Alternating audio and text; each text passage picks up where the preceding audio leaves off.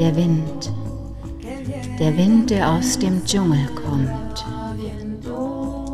Der Wind, der uns die Erinnerung zurückbringt.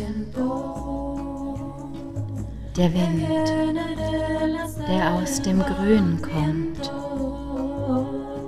Der Wind, der uns die Erinnerung zurückbringt.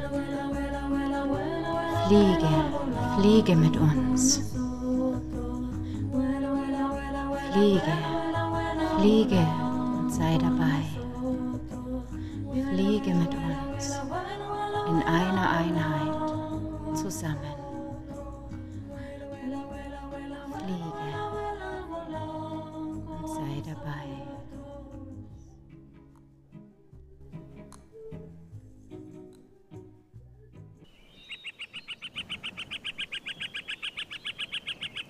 Folge 7 Hallo, du schöne Seele am anderen Ende.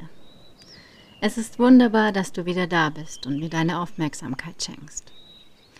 Ich möchte dir nur mal kurz erzählen, so ganz am Rande, dass ich alle Podcast-Folgen sowie die Website immer am Abend aufnehme und aufsetze.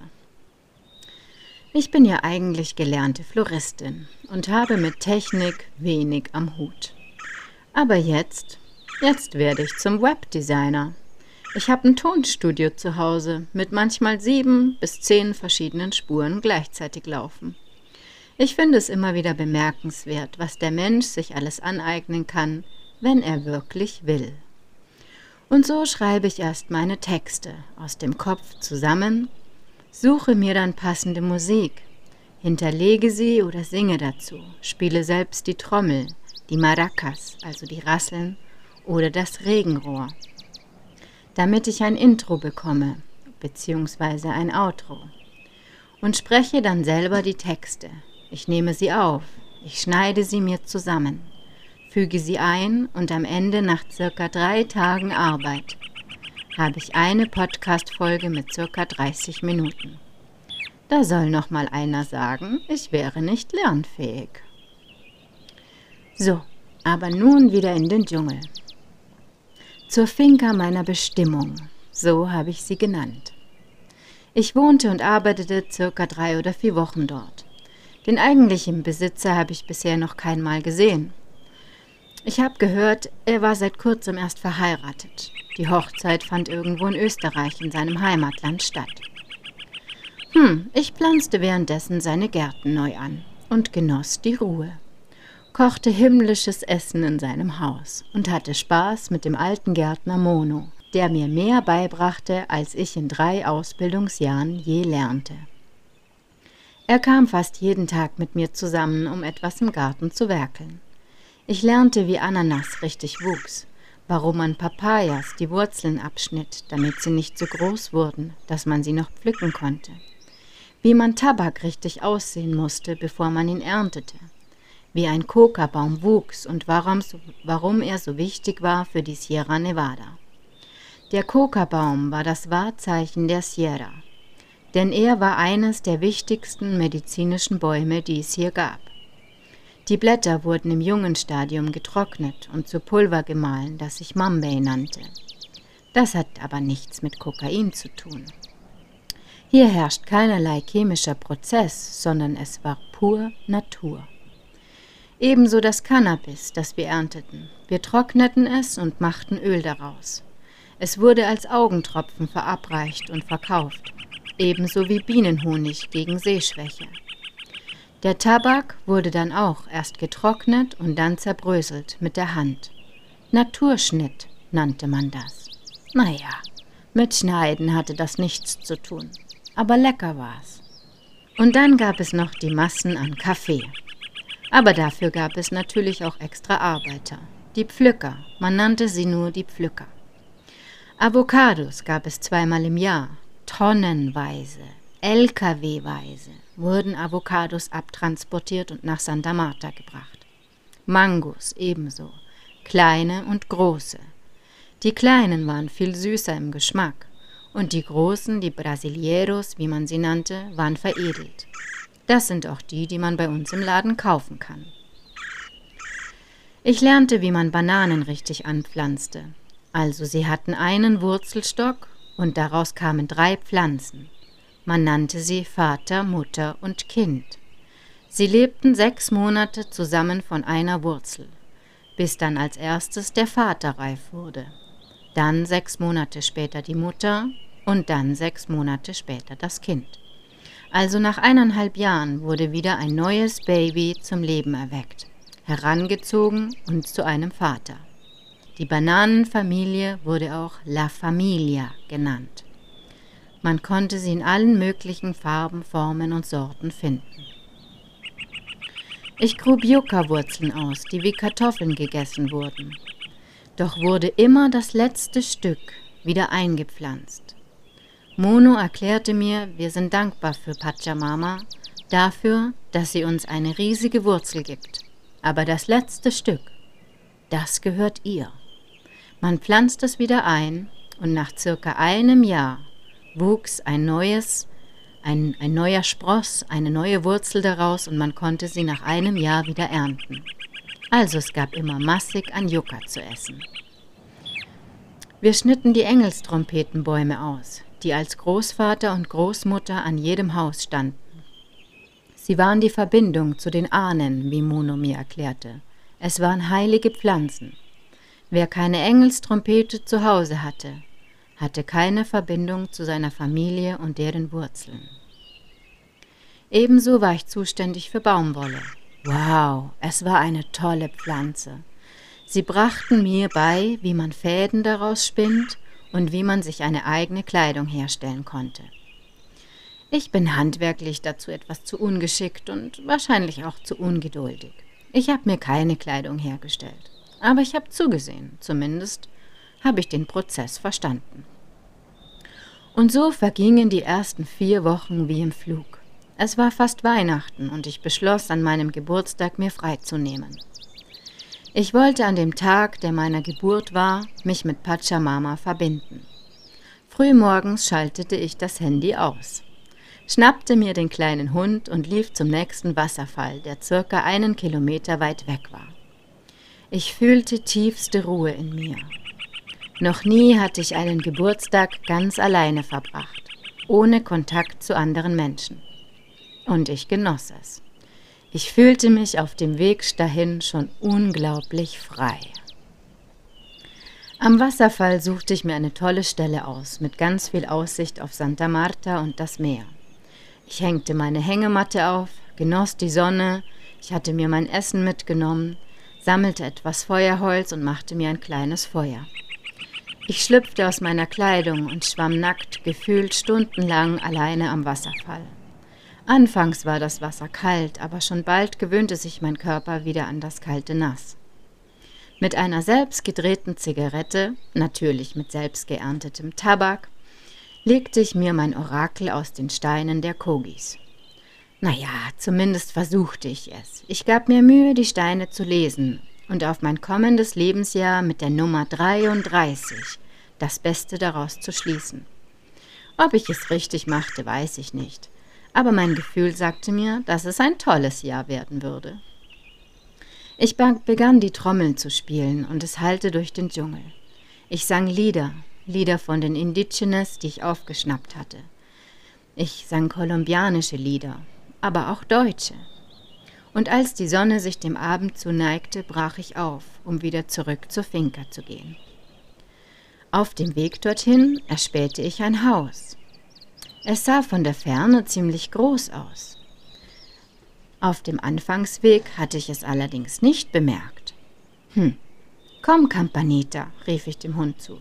Wir biegen da mal ab und sehen mal, wer da so wohnt. Eine riesig große Einfahrt, die aber ziemlich zugewachsen war. Die liefen wir hinauf. Man erkannte, dass dieses Haus sicher keinen armen Menschen gehörte. Die Zaunpfähler hatten Statuen obendrauf mit Pferden rechts und links. Und es sah aus wie ein altes Herrenhaus aus längst vergessenen Zeiten. Nebenan war ein Pferdestall, verlassen, ohne Tiere. Und der Eingang des Hauses war mit einer riesig großen Wendeltreppe auf drei Etagen. Hallo? rief ich, keine Antwort. Ich rief nochmals und öffnete die schwere, riesige Tür. Hallo, hola. Alles im Inneren war total verstaubt, ohne Möbel, aber immer noch sehr luxuriös. Ich ging hinein. Offensichtlich war keiner hier. Komm, sagte ich zu dem Hund, wir können uns ja mal ein bisschen umsehen. Ich begutachtete das Bad mit tollen alten Fliesen, eine ehemalige Küche, ein riesig großes Wohnzimmer mit Kamin. An manchen Zimmern erkannte man noch, dass es einst ein Haus war voller Leben. Wow, eine Terrasse mit Springbrunnen, zwar ohne Wasser natürlich, aber gut zu erkennen, dass es irgendwann jemandem mal wichtig gewesen war, diesen Luxus auch zu zeigen. Die oberste Etage war die Krönung. Ich öffnete riesige Türen, um auf eine noch größere Terrasse hinauszukommen. Sie war überdacht teilweise mit Fenstern sogar. Also dem Baustil nach zu urteilen, eventuell aus den 60er Jahren, vielleicht auch die 70er. Aber es stand anscheinend auch schon so lange leer. Weit und breit war niemand zu sehen, alles war staubig und dreckig. Campanita, hör mal, hier bleiben wir diese Nacht, beschloss ich. Die Hündin schaute mich etwas an. Hm, ich glaube, sie war nicht so begeistert. Ich allerdings schon. Ich hängte meine Hängematte auf an den Terrassenbalken. Mit bester Aussicht öffnete ich mir ein Bierchen und genoss den kommenden Sonnenuntergang. Happy Birthday! Herzlichen Glückwunsch zum Geburtstag, Jasmin. Ich feierte mich selbst. Auf meinem Handy hatte ich runtergeladene Musik. Und das erste Lied, das erklang, war Vientos von Danit also auf Deutsch die vier Winde.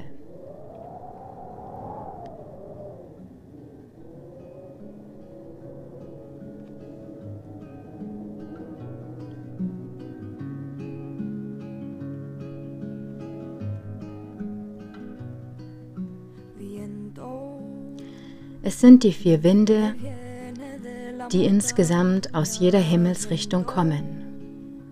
Der Wind der aus den Bergen kommt und mir die Klarheit bringt. Ein Wind zog auf. Ich schaute mich um und zog mir meinen Pulli an. Der Wind, der vom Meer herkommt und mir die Freiheit bringt. Der Wind der Wüste, der mir die Stille bringt. Und der Wind des Dschungels, der mir meine Erinnerung zurückbrachte. Wie in Trance über die Erkenntnis der Wahrheit zu meiner jetzigen Situation fing ich das Weinen an. Es war wie ein Bach der Befreiung. Noch nie war ich so tief in mein Innerstes gekehrt. Noch nie war ich so weit weg von meiner Familie.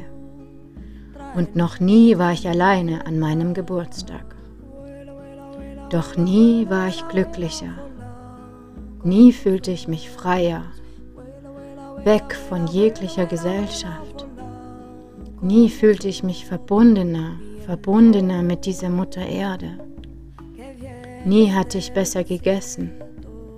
Nie hatte ich das Leben mehr wertgeschätzt. Ich war nicht einsam. Ich war glücklich. Ich war unglaublich glücklich.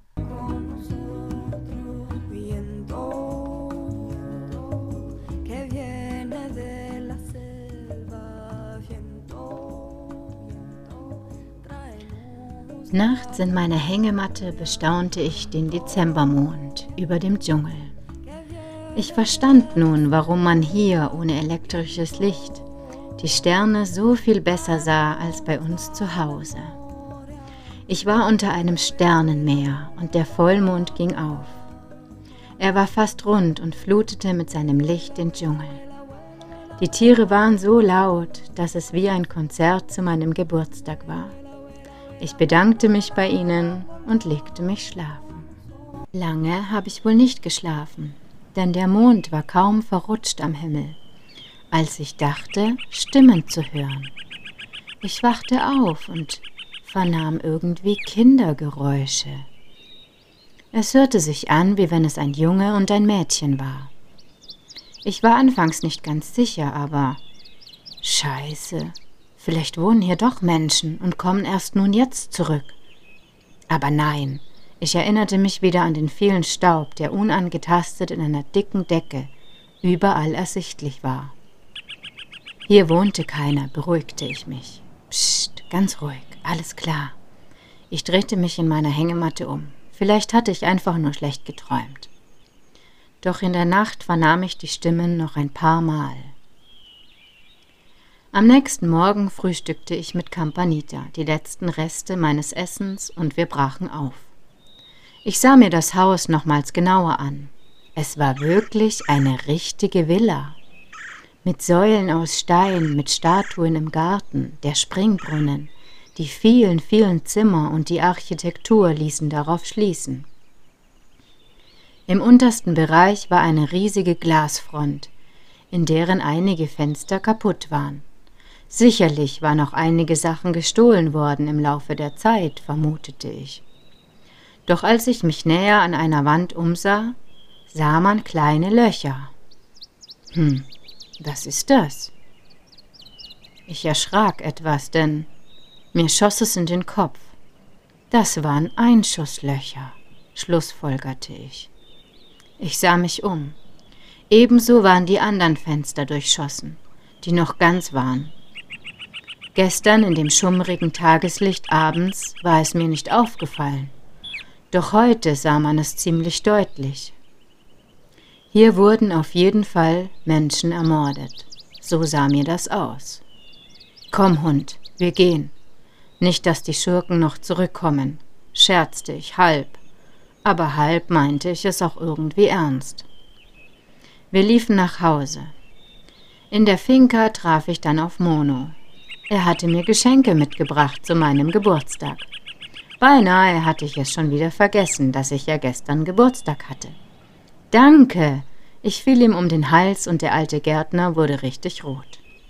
Er hatte mir Kuchen mitgebracht, eine Kerze und ein kleines Kistchen mit Samen. Oh, wow! Ich öffnete das Holzkistchen. Das waren Samen aus aller möglichen verschiedenen Pflanzen. Von Blumen über Obst, über Gemüse, über Bäume.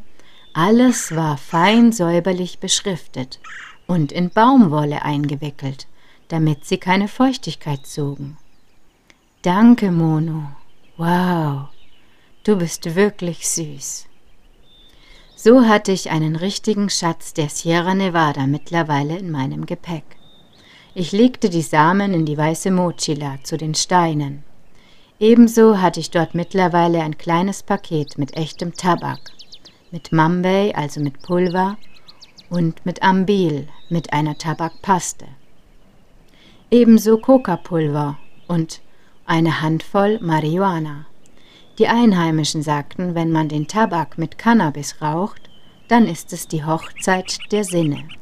Also wenn der Tabak, der den männlichen Part spielt, und das Cannabis, das den weiblichen Part spielt, zusammenkommt, dann eröffnet es dir ein neues Universum. Das Coca-Pulver im Mund zusammen mit dem Tabakpulver oder der Tabakpaste, wie man es eigentlich nennt, war auch eine Tradition, die ich allerdings ziemlich eklig fand. Denn erstens war das Tabakpulver, die Paste, ziemlich bitter, nennen wir es einfach bitter, und die Zähne, die wurden so unschön verfärbt, dass es tagelang noch nachhielt. Aber gut, Tradition ist nun mal Tradition. Ich hab's mal ausprobiert. Ich erzählte Mono von meinem wundervollen Tag gestern am Wasserfall und von dem alten verlassenen Haus. Er sah hoch. Er sah etwas erschrocken aus. Du warst in der Cancha? Also in der Villa? Ja, ich habe mich dort etwas umgesehen, redete ich um den Brei herum. Tu das nicht, meinte er. Dort sind schlimme Dinge passiert, weißt du? Hm, was denn? hakte ich nach und dachte an die Stimmen, die ich vernommen hatte. Er zog seinen Hut vom Kopf und nahm ihn an die Brust. Mädchen, hier ist Kolumbien, das ist nicht Deutschland. In dieser Erde, er nahm seine Hand und streckte sie über, ganz, über den ganzen Dschungel aus. In dieser Erde steckt sehr, sehr viel Blut. Die Sierra ist eine der größten Regionen in Kolumbien für den Coca-Anbau. Er sah weit hinaus in die Ferne und in Gedanken war er sicher in der Vergangenheit. Und, und die Familie? Ist sie dort gestorben? fragte ich weiter. Er sah mich an. Wieso weißt du, dass es eine Familie war? Er zog die Augenbrauen hoch. Naja, ich weiß nichts Genaues, aber ich. Ich dachte irgendwie, ich hätte heute Nacht dort Stimmen gehört. Von Kindern. Und heute Morgen habe ich Einschusslöcher gefunden in den Wänden. Mono riss die Augen auf. Du warst dort? Heute Nacht? Die ganze Nacht? Spinnst du? Das Haus steht seit Jahrzehnten leer. Dort sind so schlimme Sachen passiert, dass es noch nicht mal mehr verkauft werden kann. Verstehst du? Du dummes Ding. Geh da nicht nochmal hin. Er bekreuzigte sich und sagte, Dios mío, que mujer. Mein Gott, was für eine Frau. Ich wurde mir nun bewusst, was dort wirklich Schlimmes vorgefallen sein musste. Aber doch hakte ich nach. Meine Neugierde war größer als die Angst. Was, was meinst du mit Blut in der Sierra? Weil hier so viele Menschen gestorben sind? Mono sah mich an. Kind, wir sind der größte Coca-Anbau vielleicht weltweit. Hier sind die Menschen so reich, dass sie mit Helikoptern von Medellin hierher fliegen. Die Capos, also die Chefs, sind die Instrumente unserer Wirtschaft. Wir versorgen die ganze Welt mit Kokain. Okay, ähm, also du meinst Pablo Escobar? War er hier? Hm, er auch. Er zog eine Augenbraue hoch. Das Haus, die Cancha, gehörte einem seiner Piloten. Er arbeitete für Pablo. Er hatte als Gehalt mehrere tausend Hektar in der Sierra Nevada bekommen. Gewaschenes Geld nennen wir sowas. Hier hatte er sich zurückgezogen, um seinen Lebensabend zu verbringen. Doch er und seine Familie, selbst seine Enkel, alle wurden erschossen, weil sie nicht mehr für Pablo arbeiten wollten. Seine Flugzeuge, 13 an der Zahl, die immer in die Staaten geflogen sind, um das Kokain zu transportieren. Alle liegen vor Santa Marta im Meer. Alle wurden abgeschossen. Pablo hat alle töten lassen und die Flugzeuge mit. Das hier ist kein Spiel, Mädchen. Wenn du den Guerreras begegnest, dann sieh, sieh zu, dass du fliehen kannst. Mono wandte sich ab und verließ das Haus. Warte, rief ich ihm nach. Es, es tut mir leid, ich wusste das nicht. Mono winkte ab und rief mir zu, Mädchen, sei froh, dass du aus Deutschland kommst und nicht aus einem Land, das 60 Jahre Krieg geführt hat.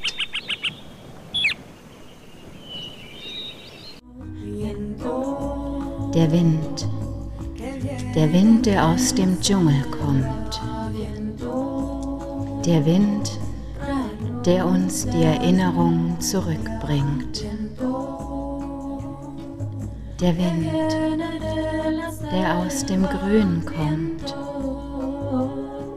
Der Wind, der uns die Erinnerung zurückbringt.